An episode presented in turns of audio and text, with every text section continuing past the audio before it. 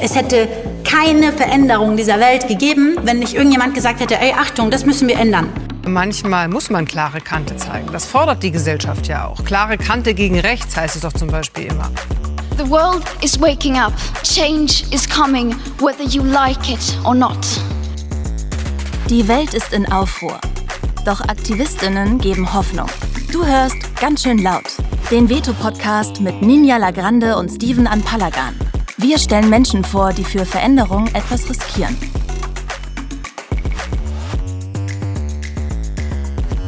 Und damit ein ganz herzliches Hallo an alle, die zuhören. Mein Name ist Steven Anpalagan und ich begrüße euch zu einer neuen Folge von Ganz schön laut. Meine heutige Gästin hat schon einige Berufsbezeichnungen gesammelt, darunter Tattoo-Model, Bestseller-Autorin, Radiomoderatorin, Influencerin, Tierschutzaktivistin und nicht zuletzt Kolumnistin. Und sie ist Studentin. Mit ihr wollen wir uns heute einem Thema widmen, das viele Menschen wahrscheinlich gar nicht so sehr auf dem Schirm haben, nämlich Tierschutz im Kriegsgebiet der Ukraine. Was vor allem Medien meist als Special Interest labeln, ist für sie der Motor ihres Aktivismus und sehr zentral in ihrem Leben. Sie fährt mit ihrem Verein Dog Days Are Over in die Ukraine und tut dort etwas für den Tierschutz. Was genau? Das wird sie uns gleich erzählen. Wir wollen darüber sprechen, was ein Leben wert ist und warum das Thema dringend auf den Schirm der breiten Gesellschaft gehört. Schön, dass du da bist, liebe Viktoria. Ja, schön hier zu sein. Vielen Dank. Auch für diese Vorstellung. Wow, Tattoo-Model. Lang nicht gehört. oh Gott. Ja, ich glaube, ja, das ist schon sehr lange her. Also, ja. genau. Aber das ist, das, das sind diese Sachen, die man macht, wenn man Anfang 20 ist, über die man dann mit Mitte 30 nicht mehr so viel spricht.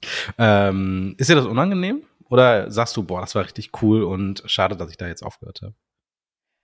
Also unangenehm ist es mir nicht, aber es ist natürlich schon so, also man, ich würde es aus meiner jetzigen Perspektive natürlich nicht mehr machen, ist jetzt auch nicht mehr so zeitgeistig, ne, ist ja auch eine andere mhm. Zeit gewesen und so und hat mir natürlich auch ein bisschen ähm, die Türen geöffnet für das, was ich jetzt mache. Also das mu muss man schon auch so sagen, dass äh, ich damals durch dieses Tattoo-Model sein ja überhaupt erst in diese Medienwelt gekommen bin und äh, dieser Job in der Medienwelt am Ende mir ermöglicht hat, dass ich jetzt relativ viel Zeit auch für so gesellschaftsrelevante politische Themen aufwenden kann, unter anderem halt für Tierschutz. Und hm. deswegen hm. eigentlich eine gute Sache gewesen. Also, das heißt, du hast dich quasi unter falschen Vor Vorgaben so hier in diese Medien, äh, bei den Medien eigentlich reingesneakt, ja? ja, ja, ja, naja, naja, man war halt im Internet und das war ja auch so die Zeit, wo das so anfing. Also da gab es ja noch keine mhm. so richtigen Influencer. Das gab's, also das Wort gab es auch noch gar nicht.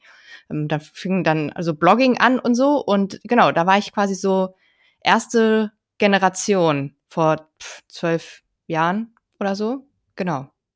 Krass. Du hast ein bisschen Stress, du bist bald weg. Wohin fährst du denn?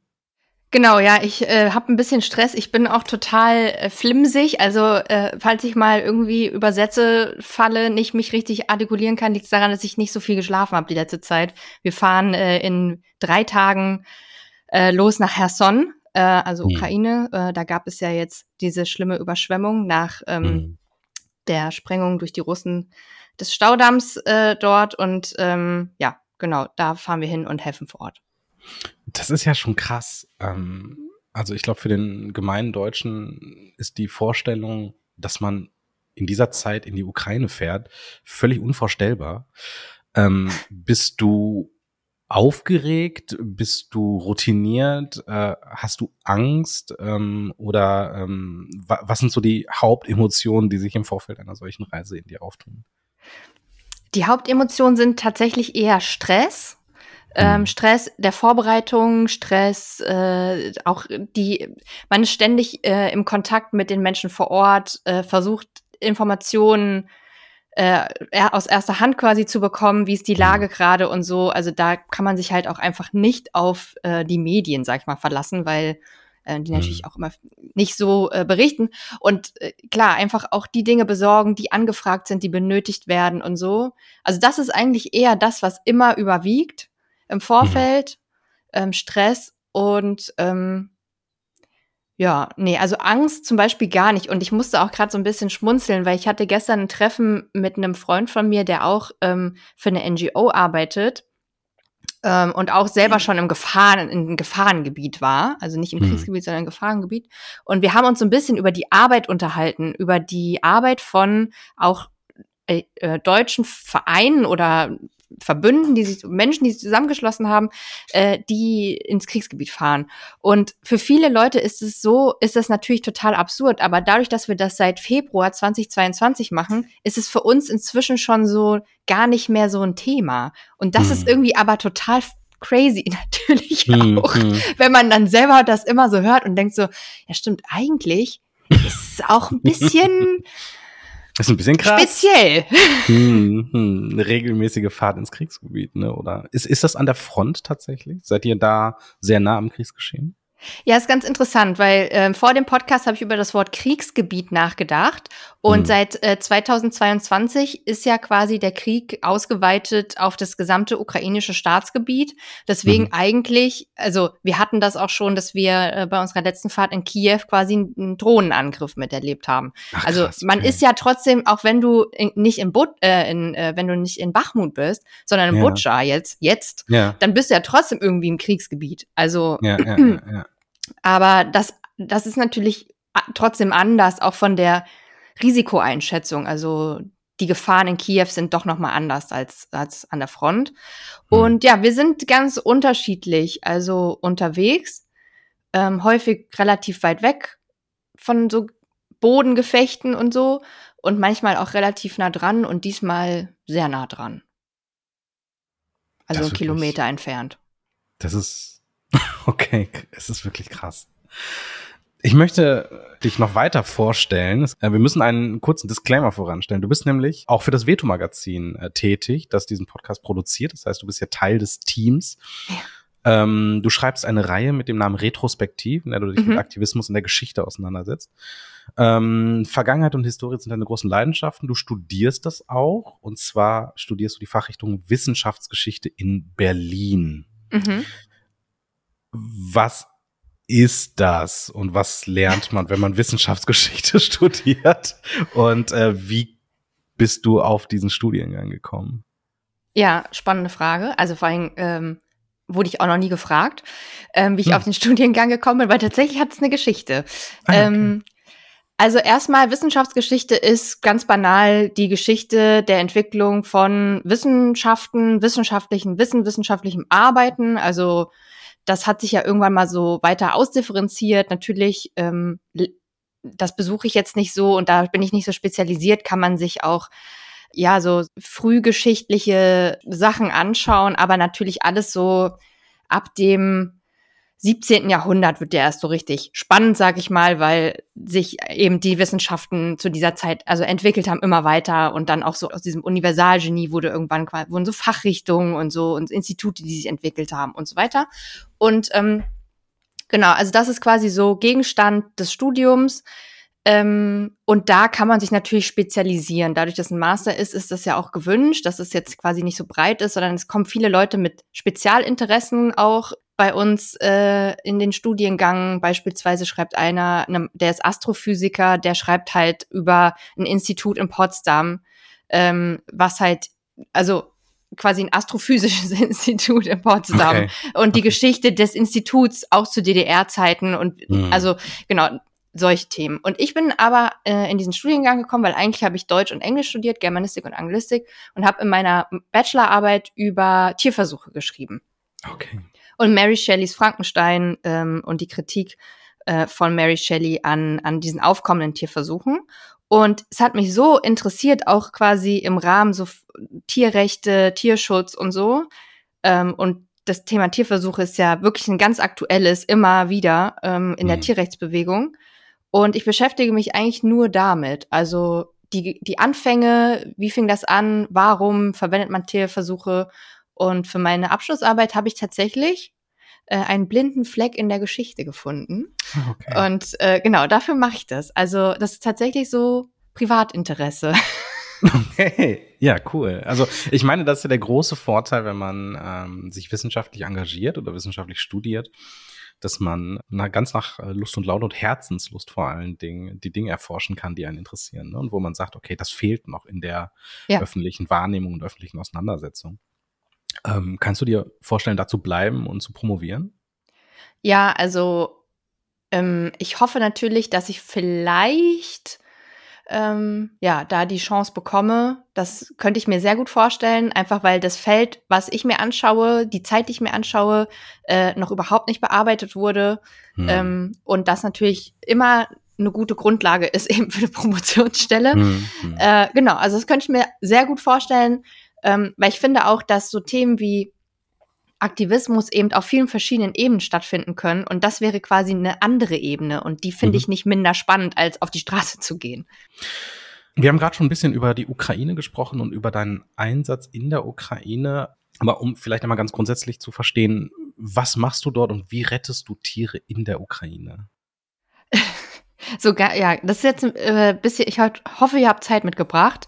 Also es, äh, ah, ich weiß gar nicht, wie ich anfangen soll. Also vielleicht erstmal, wie wir dazu gekommen sind. Vielleicht, vielleicht erklärt das das ein bisschen besser. Und zwar der Krieg fing an und ähm, ich gehörte zu den Leuten, die so dachten, das ist so nah dran. Man kann quasi einfach in ein Auto steigen und irgendwo hinfahren und Menschen helfen. Und dann habe ich quasi am Anfang mit äh, so Leave No One Behind und so gesprochen, mit, mit, mit so Organisationen, die auch äh, Geflüchtete an der Grenze abgeholt haben nach Berlin und wo auch immer hingefahren haben. Und so hatte mich da auch als Freiwillige gemeldet. Und dann kam irgendwann ähm, der Tierschutzverein Berlin, die gesagt haben, ja, wir müssen hier Spenden an die Grenze bringen, weil da kommen irgendwie voll viele Leute mit Haustieren über die Grenze. Mhm. Und äh, ich meinte, ja, ich komme mit. Und dann habe ich eine Freundin von mir mitgenommen, Mieze, und dann sind wir quasi einen Transporter in so einer, einem Konvoi an, an die Grenze gefahren und haben da bei so einem anderen Tierschutzverein Sachspenden abgegeben für die ankommenden Geflüchteten mit Haustieren. Und als wir zurückgefahren sind, dachte ich so, okay, das also ich fühle mich, ich fühle fühl mich schlechter als auf dem Hinweg, hm. weil ich das Gefühl habe, äh, dass ich nicht irgendwie, also das, das hat, da hat sich keine Befriedigung eingestellt oder ein Gefühl, man hat jetzt was Gutes getan und äh, jetzt könnte man wieder seinem Alltag nachgehen. Im Gegenteil. Und ähm, wir haben dann quasi, oder ich habe dann auf der Rückfahrt gesagt, ich glaube, ich gründe einen eigenen Tierschutzverein. Und ähm, genau, eine Woche später, da hatte sich dann noch äh, Joris äh, auch noch eingeklinkt, der auch bei dieser Fahrt dabei war, der eigentlich im, auch mal im Tierheim gearbeitet hat. Und äh, so sind wir dann zu dritt auf die Idee gekommen, einen eigenen Tierschutzverein zu gründen. Haben wir dann gemacht. Und ja, seitdem ist es so, dass wir quasi, also wir sind bin schon sehr lange im Tierschutz aktiv, das muss man auch dazu sagen, weil du Finn meintest seit 2020. Also ich bin selber schon seit Anfang an eigentlich, also seit zwölf Jahren vegan, schon immer irgendwie auch im Tierschutz aktiv. Mhm. Und ähm, aber das war quasi für mich so ein Moment, wo ich dachte, okay, jetzt muss ich einen Schritt weitergehen. Also mhm. neben Tierbefreiung, die ich gemacht habe, neben Demonstrationen, wo ich dabei war, neben, keine Ahnung, Tierschutzarbeit, Aufklärung und so weiter. Ich mache jetzt meinen eigenen Tierschutzverein.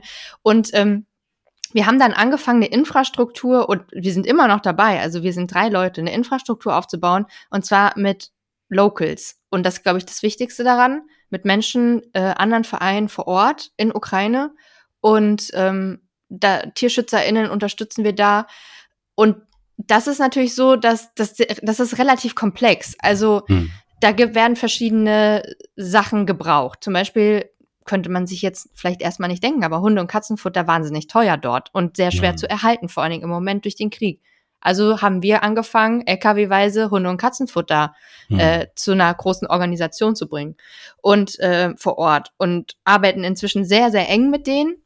Und ähm, genau, und wir sind halt immer vor Ort und unterstützen da, wo es gerade gebraucht wird.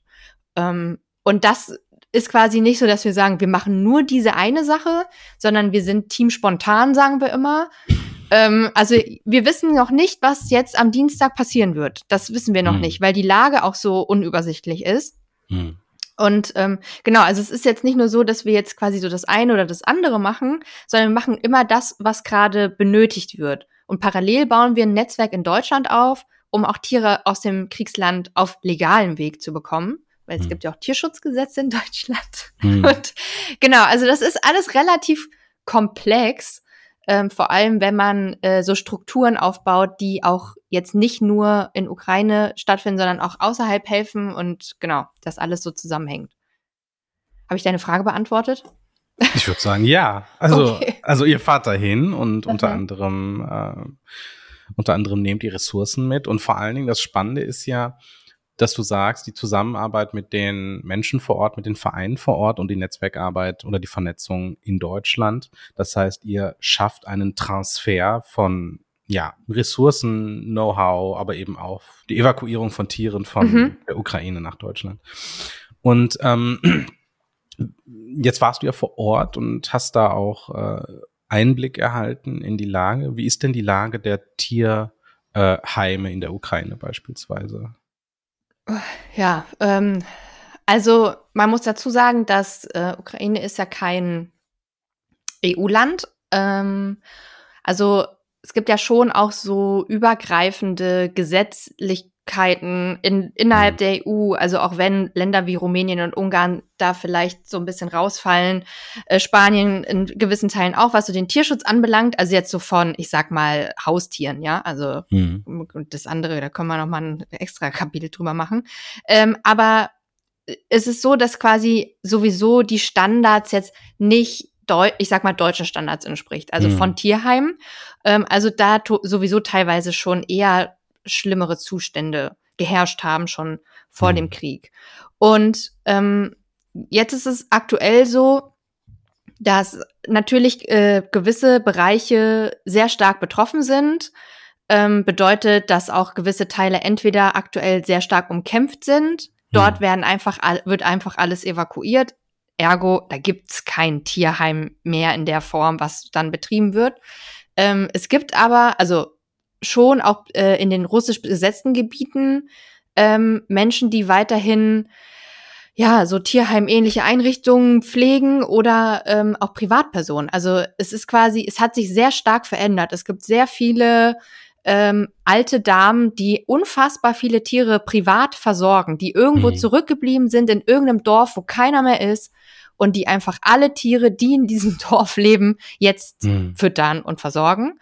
Ähm, genau, und auf der anderen Seite gibt es eben etwas, und da sind wir auch mit beteiligt, ähm, der Aufbau von und Ausbau von Tierheim an sicheren Orten, wo evakuierte Tiere Platz finden. Also wir bauen mhm. gerade ein Tierheim in Butcher mit aus ähm, und bauen da weitere Kennel und da kommen dann halt einfach die Tiere an, die halt aus diesen umkämpften Gebieten halt weg müssen.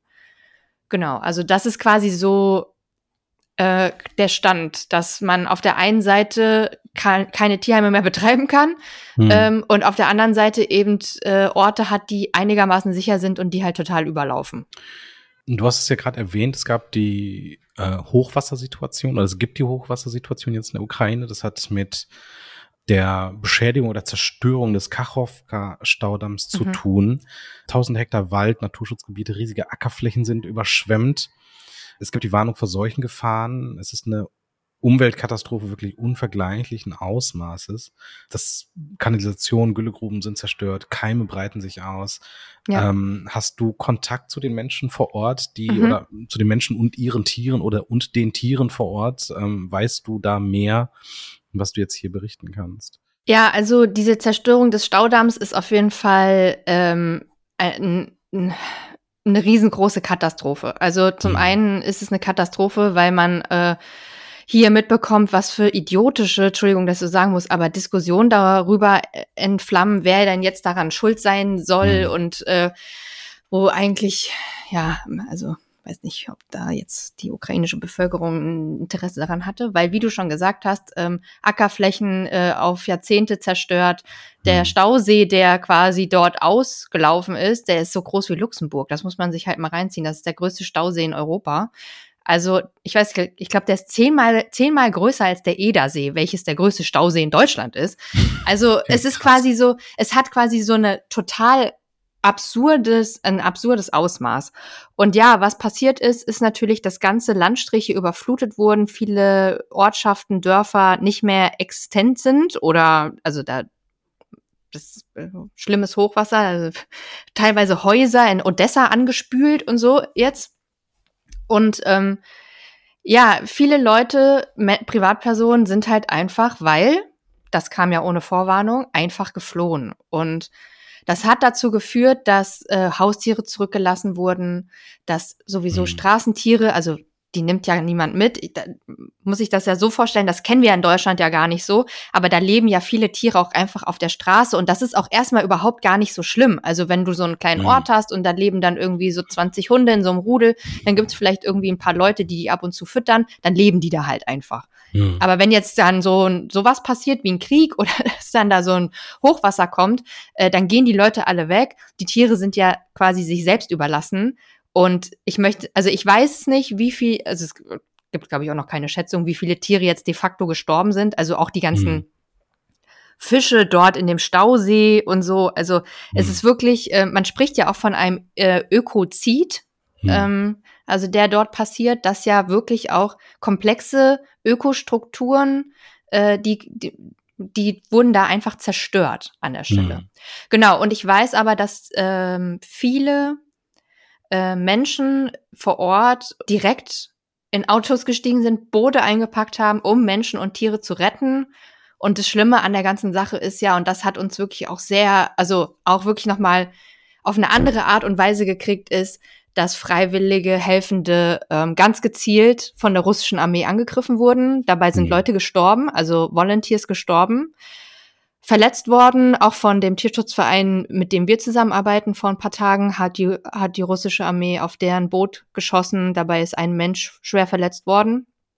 Und ähm, genau, aber freiwillige Menschen versuchen, Menschen und Tiere aus dem Wasser zu retten. Und das ist das, was da jetzt gerade der Stand ist. Das Wasser geht zurück aktuell. Also ähm, ich weiß nicht, wie transparent wir sein können. Wir sprechen am 17. Juni. Also das Wasser geht jetzt gerade zurück.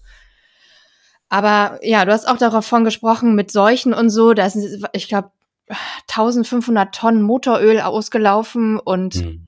Chemikalien natürlich ohne Ende. Äh, mein Stand ist, dass die Cholera ausgebrochen ist. Man hört immer wieder quasi von Leuten, die sagen, ja, hier ist jetzt die Infektionskrankheit, also das mhm. ist jetzt ausgebrochen und so. Also genau, das passiert schon. Also es ist quasi mitten, wir sind mittendrin, wir kriegen es hier nur nicht so mit. Wie erklärst du dir das, dass solche Ereignisse passieren und wir in unserer Medienlandschaft uns ähm, nicht ausreichend damit auseinandersetzen oder ausreichend damit beschäftigen? Es ist ja, es ist ja eine gigantische Katastrophe. Es ist mhm. ja bedrückend, was dort passiert. Es ist ja über den Krieg hinaus noch eine eigene, eine eigene Katastrophenform, mhm. die da gerade stattfindet. Ähm, und du hast auf Insta dich ähm, geäußert, du hast dich ähm, Umweltbewegungen oder deutsche Umweltbewegungen nicht laut genug sind, nicht mhm. ähm, hart genug ähm, für diese Dinge streiten, beziehungsweise sie in die in das öffentliche Bewusstsein bringen.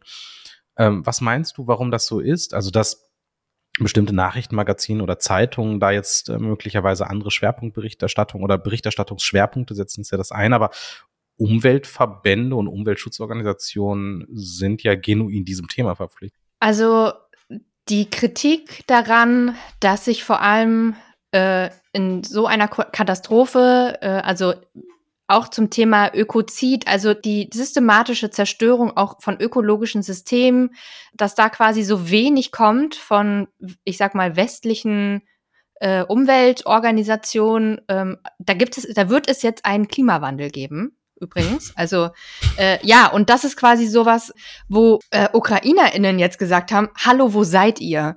Das ist mhm. doch euer Thema. Es passiert mhm. hier. Wir haben es jetzt hier. Äh, also durch dadurch, dass dieser Staudamm gesprengt wurde, äh, haben wir jetzt wirklich mit mit auch klimatischen Folgen zu kämpfen, mhm. äh, über die wir sprechen müssen, weil es ist auch vom Menschen herbeigeführt und es mhm. muss verurteilt werden. Ähm, und das, die Stimmen wurden immer lauter und tatsächlich ist es so, dass ja jetzt auch äh, Greta Thunberg sich auch tatsächlich, also sie hat sich jetzt geäußert dazu und hat das auch scharf verurteilt und hat das auch so benannt, wie es ist, nämlich dass es ein Ökozid ist. Ähm, ich glaube aber, um auf deine Frage zurückzukommen, dass generell alles, was um diesen Krieg passiert, ähm, in der Wahrnehmung, und ich glaube, das ist was, ein generelles Phänomen, in der Wahrnehmung einfach zurückgeht, weil wir uns daran gewöhnt haben. Mhm. Und so ist es mit anderen Konflikten, Kriegen, Krisen auf der Welt auch. Also man hat diese ersten Empörungsmomente, äh, wenn sowas anfängt und dann sind die Medien groß, dann sind die Menschen interessiert, dann spenden Leute, dann bieten Leute Hilfe an. Also es quasi, du hast immer so, ein, so eine erste Welle Und dann, dann ist ja wirklich, du, das kann man ja wirklich auf alles anwenden. Das flacht dann immer ab. Und da kann ich mich auch nicht von frei machen. Also da bin ich auch nicht unschuldig, ja. Also es gibt viele wichtige Themen, wo ich auch sagen muss, ich kann mich damit ja gar nicht beschäftigen, weil es einfach zu viele Baustellen gibt. Hm. Ähm, ja, aber auf der anderen Seite haben wir natürlich trotzdem die Verantwortung, ähm, darüber zu sprechen. Und da sehe ich vor allem die Leute in der Pflicht, die gar nichts sagen. Also ich würde jetzt gar nicht so sehr andere, ähm, also ich persönlich würde jetzt gar nicht so sehr andere Bewegungen angreifen und sagen, ihr sagt gar nichts dazu, weil das sind in der Regel Leute, die selber aktiv sind, hm. sondern vor allem die Leute in die Verantwortung nehmen, die nie irgendwas zu irgendwas sagen, hm. äh, weil die sind diese schreiende Stille quasi. Ja, wenn wir mehr Leute hätten, die sich egal für was einsetzen würden oder darüber sprechen würden, darauf aufmerksam machen würden, dann hätten wir auch einfach generell, glaube ich, mehr Aufmerksamkeit auf solchen Themen. Hm. Man muss natürlich sagen, dass andere wichtige Themen wie äh, die Benutzung des Gender-Sternchens aber natürlich auch nicht in den Hintergrund rücken dürfen. Mhm. Was meinst du jetzt? Nein, äh, es war eine etwas flapsig formulierte Kritik. Also es gibt enorm viel Raum für so einen Scheiß, wie beispielsweise äh, darf oder soll gegendert werden. Also das ist ja etwas, wo wir wirklich über Jahre hinweg eine hohe Berichterstattungslogik haben. Ja, ja, mit ja. viel Beschäftigung in Parteien und Zeitungen ja, und Kolumnen oder äh, auch der Verharmlosung von irgendwelchen anderen Dingen und wir kommen nicht weiter und dann äh, hier Heizungsgesetz und, und Robert Habeck und, und gleichzeitig ähm, das ist ja etwas, was mich auch äh, persönlich immer nachdenklich und äh, verwirrt zurücklässt sterben Menschen an den europäischen Außengrenzen. Mhm. Die sterben da einfach. Die sterben. Also es ist als jemand, der viel mit Seenotrettung beschäftigt ist, merke ich einfach, also wir lassen Leute sterben und wir lassen Leute in Kriegsgebieten sterben und wir führen hier solche Debatten, die man sich mit gesundem äh, Bewusstsein gar nicht, äh, ja, gar nicht erklären kann. Ja, da könnte man wahrscheinlich eine extra Podcast-Folge äh, drüber aufnehmen. Das ist ja, wie ich ja auch gesagt habe, ne, ist ja wirklich ein, einfach ein generelles Phänomen. Und ich glaube auch, dass, dass das auch eine Art von Ablenkung ist. Also sich über ein einfaches Thema zu empören, wie den Genderstern, das ist halt mhm. auch leichter, als äh, sich mit der Frage zu befassen, ähm, was an den EU-Außengrenzen passiert. Weil mhm. man, also leichter in Form von, da hat man schnell eine Meinung dazu, die man schnell hm. mal auch raushauen kann. Hm. Und vor allen Dingen auf politischer Ebene natürlich einfacher, weil dann kann man einfach irgendwas dagegen sagen und damit ist das Thema beendet. Und mit dem anderen muss man sich befassen, dass da, da steckt, also beim Gender-Sternchen stecken jetzt vielleicht auch nicht direkt Menschenleben dahinter und bei dem hm. anderen halt schon. Also ja das ist halt so auch häufig so eine Vereinfachung, ne? Also mhm. es ist auch wahnsinnig frustrierend, man, also häufig. Oh, es gibt ja, es gibt ja in der, es gibt ja in der äh, äh, in der Rechtswissenschaft äh, die Feststellung, dass die einfachste Form auf äh, beispielsweise bestimmte Formen von Straftaten und Kriminalität zu reagieren, die ist, dass du einfach Strafrechtsverschärfungen forderst weil mhm. das nichts kostet. Es kostet einfach nichts, du musst nur die Gesetzesblätter austauschen. Mhm. Und dann hast du da äh, äh, mehr Strafrecht gefordert. Es hat natürlich enorme Auswirkungen auf Gesellschaft, auf Zivilbevölkerung, auf mhm. alle. Aber du musst halt nichts tun. Du musst die Gefängnisse nicht umbauen, du musst die Polizei nicht anders ausstatten, du musst die Bevölkerung nicht anders schützen, du musst dich nicht damit auseinandersetzen. Und ich glaube, solche solche Phantomdebatten sind natürlich viel wichtiger zu sagen, äh, oder sind viel wichtiger zu führen und einfacher zu führen, pardon, sind viel äh, einfacher zu führen, als wenn du sagst, hey, wir haben echte Probleme und wir brauchen jetzt schnelle, konkrete, komplizierte, schmerzhafte Lösungen. Mhm. Und ähm, es betrifft nicht nur die Politik, sondern auch unser gemeinsames Metier, den äh, Journalismus und die Medienberichterstattung. Ähm, du hast ja möglicherweise notgedrungen dich jetzt immer mehr mit Fact-Checking auseinandergesetzt. Du hast äh, Originalzitate vom Chefingenieur des Staudammbetreibers äh, äh, aufgenommen und gegengehalten gegen bestimmte Narrative, was ja, mhm. ich finde, eine genuin journalistische Arbeit ist, die aber aus irgendeinem Grunde ganz, ganz viele nicht gemacht haben, die ja Journalismus tun. Kurze Werbeunterbrechung in eigener Sache. Mit Veto geben wir Aktivismus eine mediale Bühne. Wir erzählen von denen, die aufstehen und ihre Stimme erheben. Was Sie wollen, was Sie antreibt, das lest ihr jede Woche neu auf veto-magazin.de. was macht das mit dir? Wie fühlst du dich? Oder hast du einen Blick auf die Medienlandschaft, wo du eigentlich als Tierrechtsaktivistin solche journalistischen Grundlagenarbeiten machen musst, die andere wiederum nicht tun, die sich aber trotzdem zu solchen Dingen äußern? Das ist ein interessantes Thema, weil ich unter diesem Beitrag ähm, natürlich eine rege Diskussion hatte, und zwar eine Diskussion, die man normalerweise unter einem journalistischen Beitrag erwarten würde. Äh, so von wegen, ja, einseitige Darstellung und so. Mhm. Und äh, man weiß es ja noch nicht, ist ja noch nichts bewiesen und so. Und da musste ich auch erstmal ganz kurz feststellen oder festhalten, dass ich keine Journalistin bin, sondern Aktivistin. Und das ist nun mal einfach ein Unterschied. Mhm. Und ähm, ich glaube einfach, also ich bin ich bin so ein bisschen hin und her gerissen, weil ich glaube, es gibt auch nicht den Journalismus oder also es sollte vielleicht gewisse Standards geben, die wirklich alle erfüllen, aber das ist ja nicht so. Also, hm. und da gibt es halt Menschen, die wirklich sehr, sehr gut arbeiten. Ähm, ich weiß zum Beispiel, als der Krieg angefangen hat, habe ich mich immer bei einem äh, T-Online-Journalisten informiert, Tobias Esser heißt der, und ähm, der fährt auch mit uns mit demnächst. Ähm, und der, ich finde zum Beispiel, wie er das aufbereitet und der auch Themen setzt. Und der war auch tatsächlich einer der ersten, die auch darüber auf seinem Instagram-Profil gesprochen haben, über ähm, diesen Staudamm und alles, was da passiert ist.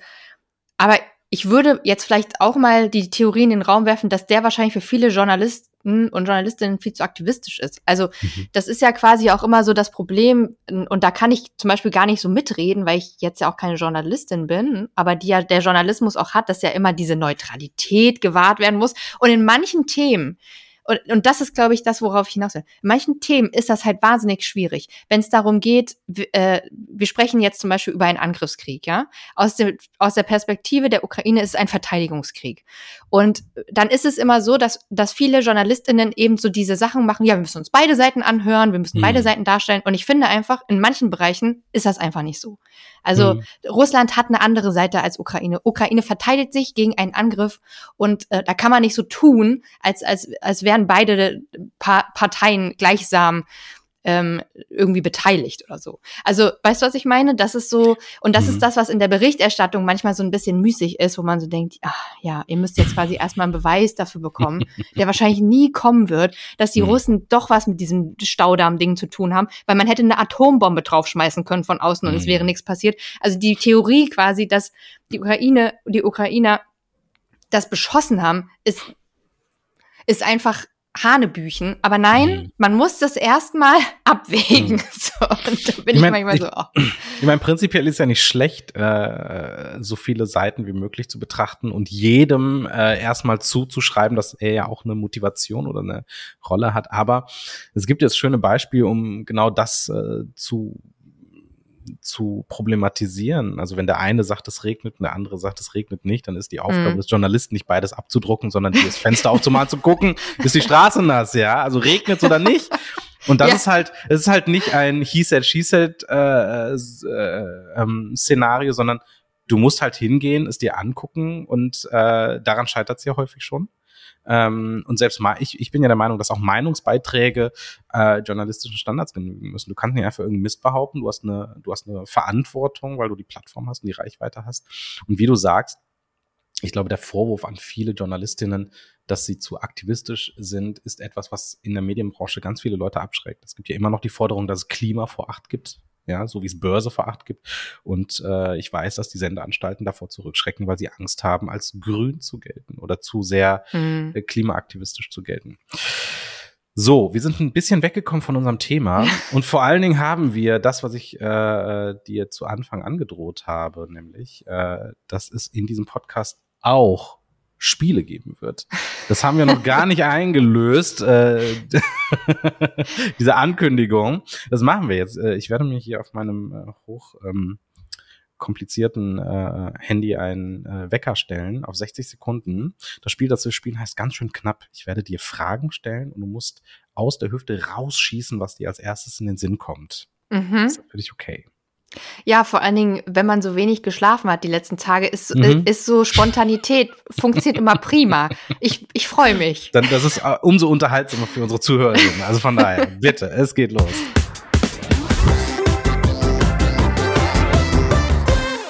ganz schön knapp. Alles auf Zeit. Was sagst du wirklich häufig? Nichts gerade. Ähm, was sage ich wirklich häufig? Siehst du, mir fällt nichts ein. Hm. Ähm, Stille. Ich sag ziemlich häufig, ich habe Hunger.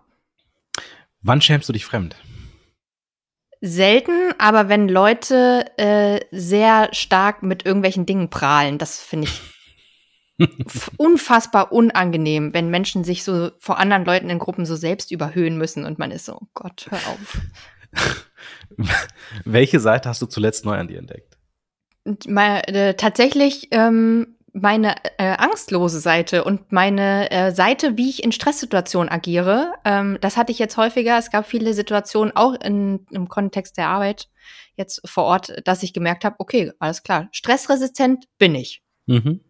Eine echt kreative Beleidigung ist. Äh, ne, ach Mann. ich finde ja ehrlicherweise Lauch ganz gut. Ja, das war sowas, das haben wir in unserer Schulzeit gesagt. Und ich finde, das ist einfach eine schöne Beleidigung. Hättest du gerne ein Haustier und wenn ja, welches? Ich habe drei Haustiere, Hm. aber ich hätte gerne noch mehr. Äh, tatsächlich hätte ich gerne irgendwann noch gerettete Kamerun-Schafe. Okay. Womit hast du dich zuletzt selbst überrascht? Ähm, pff. damit, dass ich spontan diesen Podcast zugesagt habe. Was würdest du immer wieder tun?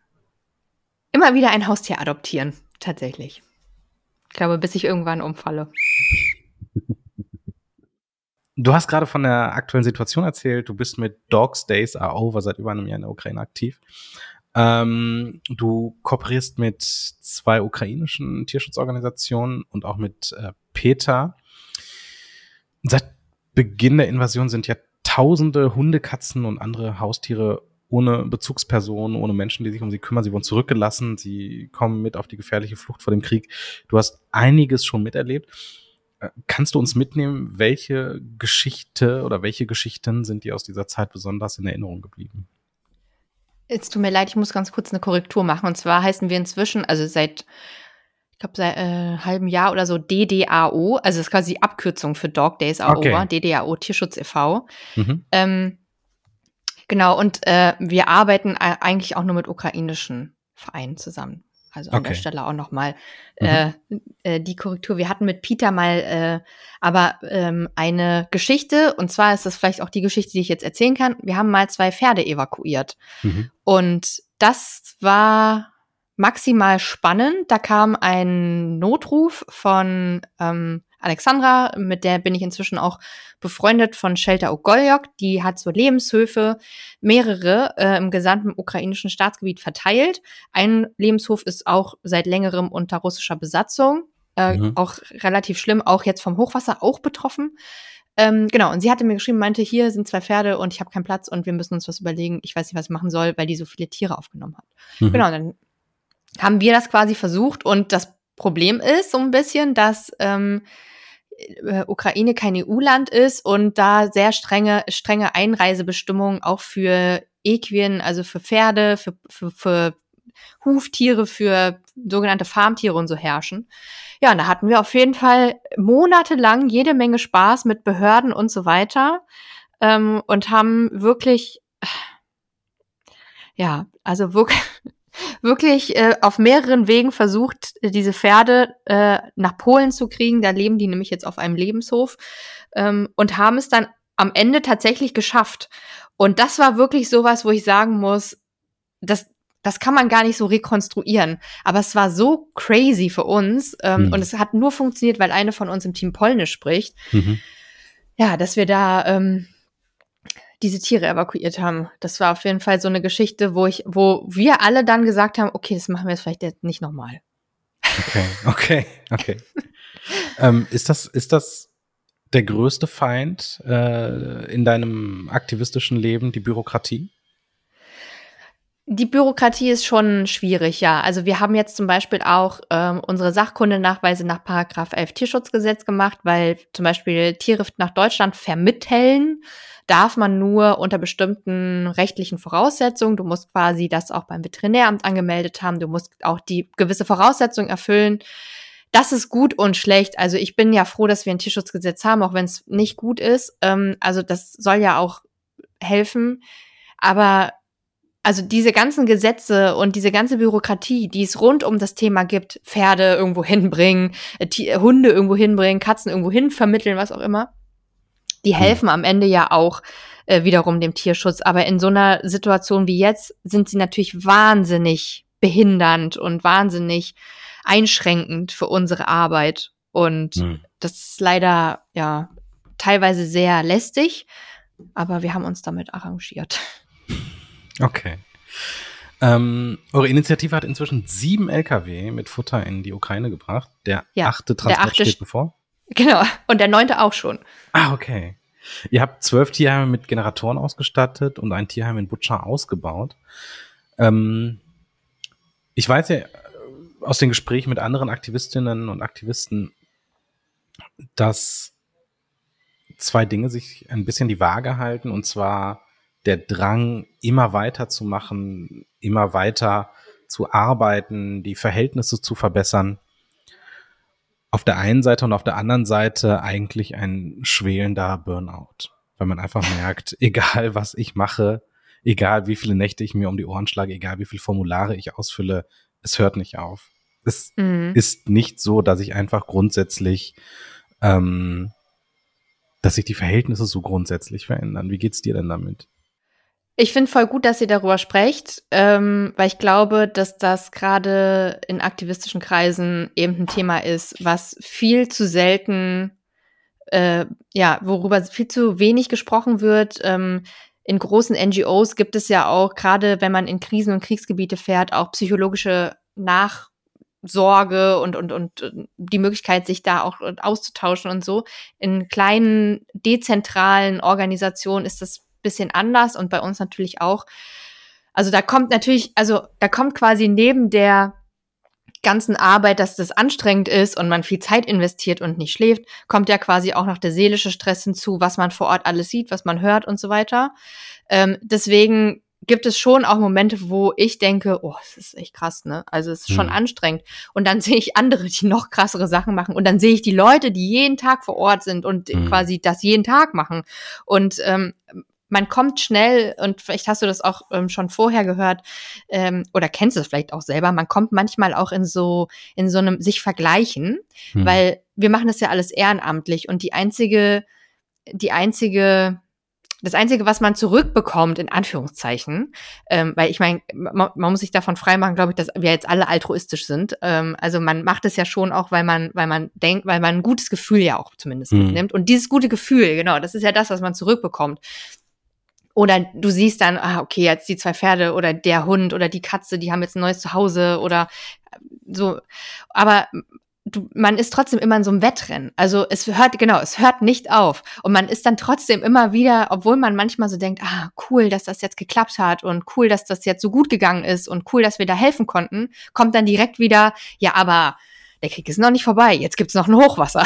Mhm. Und jetzt mhm. äh, gibt es noch Leute, die auch Hilfe brauchen. Und ähm, ja, und dann quasi auch in Konkurrenz, in Anführungszeichen, äh, zu anderen Leuten, die auch helfen, wo man denkt, okay, man könnte viel mehr machen und die schaffen das ja auch irgendwie und das ist so cool, dass sie das so machen und das müssen wir auch schaffen, damit wir noch mehr Leuten helfen mhm. können oder Tieren helfen können. Und das ist natürlich wirklich, da muss ich auch ganz ehrlich sagen, da besteht immer die Gefahr, dass man irgendwann einfach ausbrennt dabei, mhm. weil man in sich so, in so, das ist so eine ganz eigene Art auch über Sachen nachzudenken. Ich glaube, bei mhm. Lohnarbeit würden das die wenigsten Leute so machen, hoffentlich. Mhm. Also, dass man so denkt, ich muss jetzt noch mehr. ja, es kommt ein bisschen drauf an. Ne? Ich glaube, der äh, klassische Abteilungsleiter in irgendeinem Wirtschaftsbetrieb, äh, der hat das auch. Der hat es aber nicht aus altruistischen Motiven, sondern weil wahrscheinlich Karriere im Vordergrund steht oder weil irgendwelche mhm. Projekte dann zu irgendwas führen. Aber die Leute, die in ähm, ja so Pflegeberufen sind oder sozialen Berufen sind, äh, bei denen ist das ganz, ganz häufig so. Also wenn du, also ich kenne im Prinzip viele von denen, aber kein einziger von den Jugendamtsmitarbeitern, die ich kenne, ähm, sagt, jo, ist eigentlich alles cool, sondern unendlicher, mhm. viel zu wenig Leute für viel zu viel Arbeit. Und ähm, also Weil du mich fragst, also mir ging es tatsächlich, ich weiß gar nicht, wann das war, das war, glaube ich, 2019, so, also kurz vor Corona, mh, hm, oder was, 2018, 19 so. Ähm, da ging es mir so, ich bin nicht aktivistisch tätig, aber ich versuche dem so eine journalistische, einen journalistischen Zugang zu geben und da kam irgendwie so die geballte, ähm, der geballte Zusammenprall von ähm, Polizeibrutalität und mhm. Neonazitum und Seenotrettung und das sind alles irgendwie Themen, zu denen ich arbeite und ja, auch was du erzählst, ne, man wühlt sich ja durch Bilder. Also ich möchte nicht wissen, wie viele Leichen ich gesehen habe, die im mhm. Wasser schwimmen im Zuge von Seenotrettung. Und äh, man muss aufpassen, dass man nicht abstumpft, aber man merkt auch, das mhm. verlässt dich nie wieder. Und ähm, ich hatte einen wirklich krassen Moment. Ich hatte mal eine Kolumne, die hieß Der Feind steht rechts. Und ich wollte über Walter Lübcke schreiben, aber weil dieser Spruch, der Feind steht rechts, im Zuge des Mordes an Walter Rathenau in der Weimarer Republik ausgesprochen wurde, wollte ich so ein wollte ich irgendwie so beides so parallelisieren, der Mord an Walter Rathenau, der antisemitisch auch war und rechtsextrem, aber eben auch an Walter Lübcke und habe mich dann im Zuge dessen, was dann später gekommen ist, auch der, das Dritte Reich und die nationalsozialistischen Verbrechen durch Stunden äh, durchgewühlt von diesen KZ-Befreiungsvideos, die die Alliierten mhm. genommen haben. Und das habe ich dann wirklich stundenlang nachts dann irgendwie durchgeguckt. Und ich habe echt gemerkt, boah, was diese Bilder mit einem anstellen. Ja, und das ist ja wirklich, das fasst einen schon ziemlich an. Und mhm. Auch was du sagst, es ist ein Hamsterrad, in dem man sich bewegt. Man hat diese Bilder, die man irgendwie in der Seele hat. Und man merkt, es ist richtig Arbeit. Also es ist ja nicht einfach so, dass man auf, ein, auf der Couch sitzt und es sich gut gehen lässt, sondern man muss ja arbeiten. Man sieht, was andere tun, bewundert die auch, sieht, dass es aber immer noch zu wenig ist. Also dieser ganze Komplex. Mhm. Das, ist, äh, das geht wirklich raus an alle, die sich aktivistisch betätigen oder irgendetwas tun, um diese Welt ein bisschen besser zu machen. Es ist enorm wichtig, auf die eigenen Ressourcen zu achten ne? und die eigene, die eigene Belastbarkeit auch tatsächlich realistisch einzuschätzen. Hast du ähm, Kolleginnen oder wie, wie, wie stellst du fest, wie es deinen Kolleginnen geht oder hast du Menschen in der Ukraine, mit denen du zu tun hast? Was äh, stellst du da fest, wie die damit umgehen? Ja, tatsächlich, also erstmal äh, kann ich das nur unterschreiben, was du gesagt hast. Man muss wirklich äh, seine Ressourcen gut einteilen, seine Kräfte kennen und vielleicht auch wirklich mal eine Pause machen und sich vielleicht auch einfach mal einen Urlaub gönnen. Und das sage ich vielleicht an der Stelle auch einfach mal mir selber, weil äh, das kommt einfach zu kurz und ähm, genau, das äh, möchte, möchte, möchte eigentlich nicht, dass Leute das so handhaben, wie wir das vielleicht gerade handhaben, ähm, weil das auch wirklich, das ist auf Dauer nicht gesund. Und zum Thema auf Dauer nicht gesund, ähm, wir können es uns aussuchen und wir können eben in diesen Urlaub vielleicht mal fahren oder mal eine Pause machen oder ein Wochenende oder weiß ich nicht, mal einen Ausflug oder mal den Kopf ausschalten. Ähm, das können andere Leute nicht und das sind eben genau die Leute, die du gerade angesprochen hast, nämlich die Menschen, die wir vor Ort kennen und die vor Ort jeden Tag sich einsetzen. Ich hatte eben schon von Alexandra gesprochen.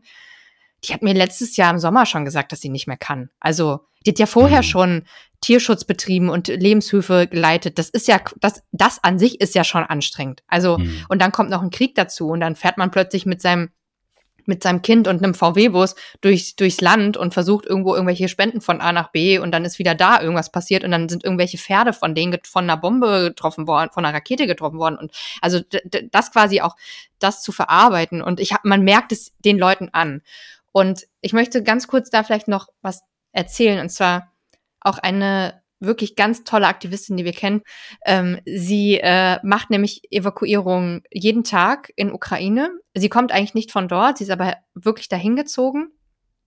Und ähm, sie hat äh, eine Phosphorbombe miterlebt hm. und hat quasi, äh, also vor ihren Augen und hat äh, zum Auto gefahren, hat uns das erzählt und hat quasi so ein bisschen mit ihrem Leben abgeschlossen oder beide im Auto haben quasi diese Situation erlebt und der, das war wohl sehr einschneidend.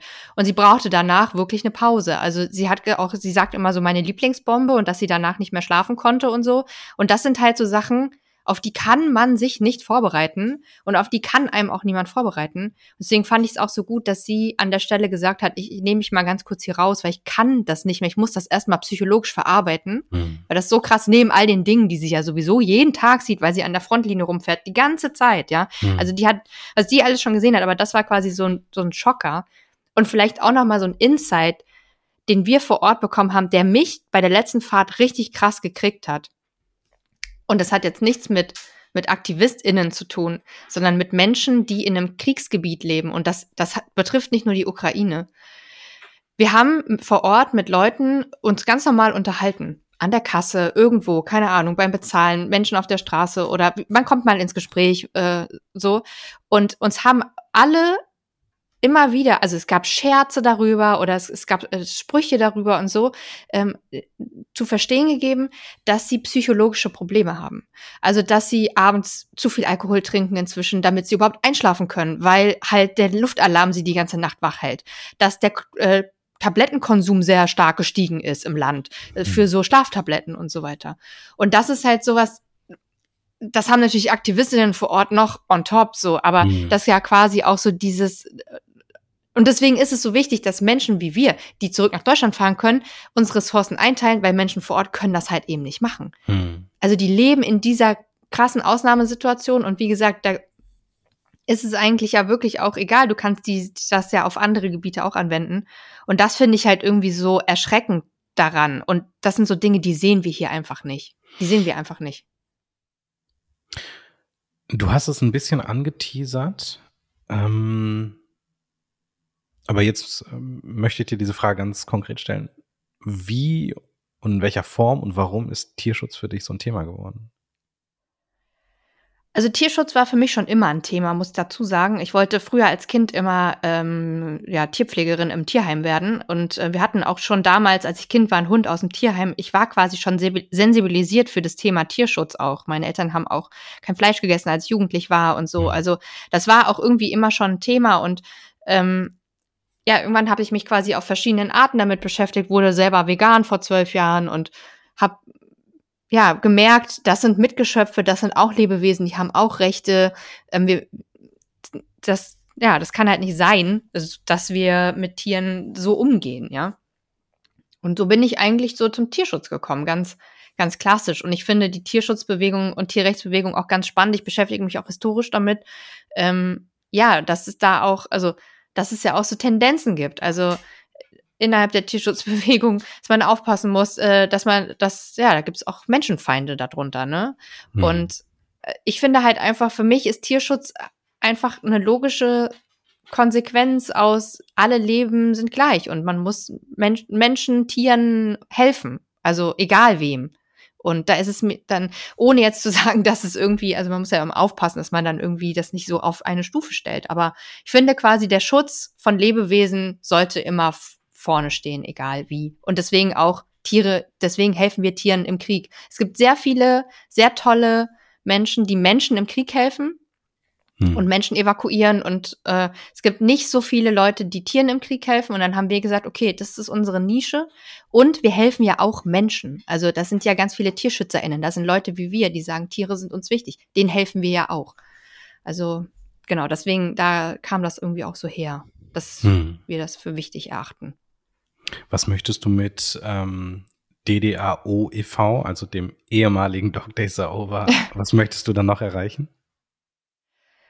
Ja, also wir bauen jetzt dieses Tierheim gerade in Butcher aus und wir sind auch dabei, wie, wie so ein, ja, also wir möchten gerne auf legalem Wege äh, bald auch Tiere selber nach Deutschland vermitteln dürfen, nicht mehr über Umwege, weil das, mhm. wir mussten das immer über andere Vereine machen, die das halt dürfen. Äh, ja, langfristig wollen wir ein Tierheim gerne selber ein Tierheim aufbauen in Deutschland. Ähm, eher ein privates Tierheim, wo wir uns auch, äh, wo wir Tiere aufnehmen können, die beispielsweise aus Krisen und Kriegsgebieten kommen, was wahnsinnig schwierig ist, die irgendwo unterzubringen, vielleicht auch weiter zu vermitteln. Das ist so unser Ziel wir wollen noch mehr und enger mit unseren Kolleginnen vor Ort einfach zusammenarbeiten und ähm, ja, denen einfach weiterhin helfen und dann hoffentlich bald, wenn der Krieg hoffentlich bald vorbei ist, die Russen sich hoffentlich bald endlich mal verpissen, Entschuldigung, ähm, dass äh, wir auch einfach mit unserem Verein vor Ort helfen können, auch wieder was aufzubauen. Das ist auch unser Ziel. In unserem Podcast bei Ganz schön laut äh, geben wir unseren Gästinnen zum Ende des Interviews einen Platz, in dem sie Werbung machen können für Themen, die ihnen wichtig sind, für Initiativen, für Menschen, die wir in unserem Podcast einladen sollten oder andere Themen, die ihnen noch auf der Seele brennen. Deshalb dir, liebe Viktoria, ähm, jetzt das Angebot. Du kannst deinen ganz persönlichen Aushang machen am schwarzen Brett. Oh, ganz schön wichtig. Platz für deine Werbeanzeige.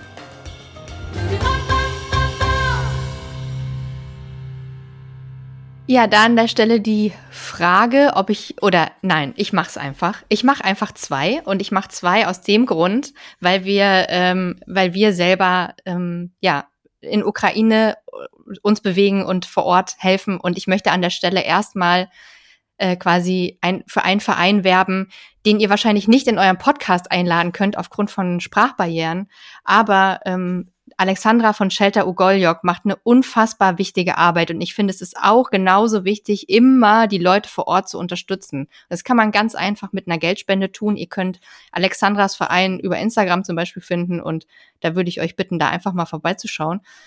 Ähm, und als zweites sind es ähm, die netten, freundlichen, tollen Menschen von Radical Aid Force, für die ich hier gerne an der Stelle werben möchte. Ich habe auch noch mal geguckt, wie sie sich selber beschreiben. Eine kleine Non-Profit-Gruppe, die seit Kriegsbeginn regelmäßig nach Ukraine fährt und teilweise auch länger dort bleibt. Die unterstützen nämlich Flintergruppen, queere Personen ähm, und bringen vor allem ganz wichtige Dinge an die Frontlinie, unterstützen anarchistische KämpferInnen, linke KämpferInnen. Und ähm, ich finde, das ist eine total tolle Initiative, die man unterstützen sollte und die auch mehr, auch mehr Aufmerksamkeit bekommen sollten. Vor allem aus der linken Szene. Vielen, vielen Dank für deine Zeit. Danke euch. Für ja. die Tatsache, dass du so kurze Zeit vor diesem ultra stressigen Aufbruch in die Ukraine, ja, dir noch Platz geschaffen hast für ein Gespräch mit uns. Ähm, ich, meines Ernst, kommt heile wieder an. Ich finde ganz persönlich fantastisch, was ihr macht. Vielen Dank. Und an euch, äh, liebe Zuhörerinnen und Zuhörer, schön, dass ihr dabei wart. Schön, dass ihr eingeschaltet habt bei ganz schön laut. Beim nächsten Mal wieder mit der wunderbaren Ninja. Vielen Dank, dass ihr dabei wart. Bleibt gesund. Bis bald. Ciao. Tschüss.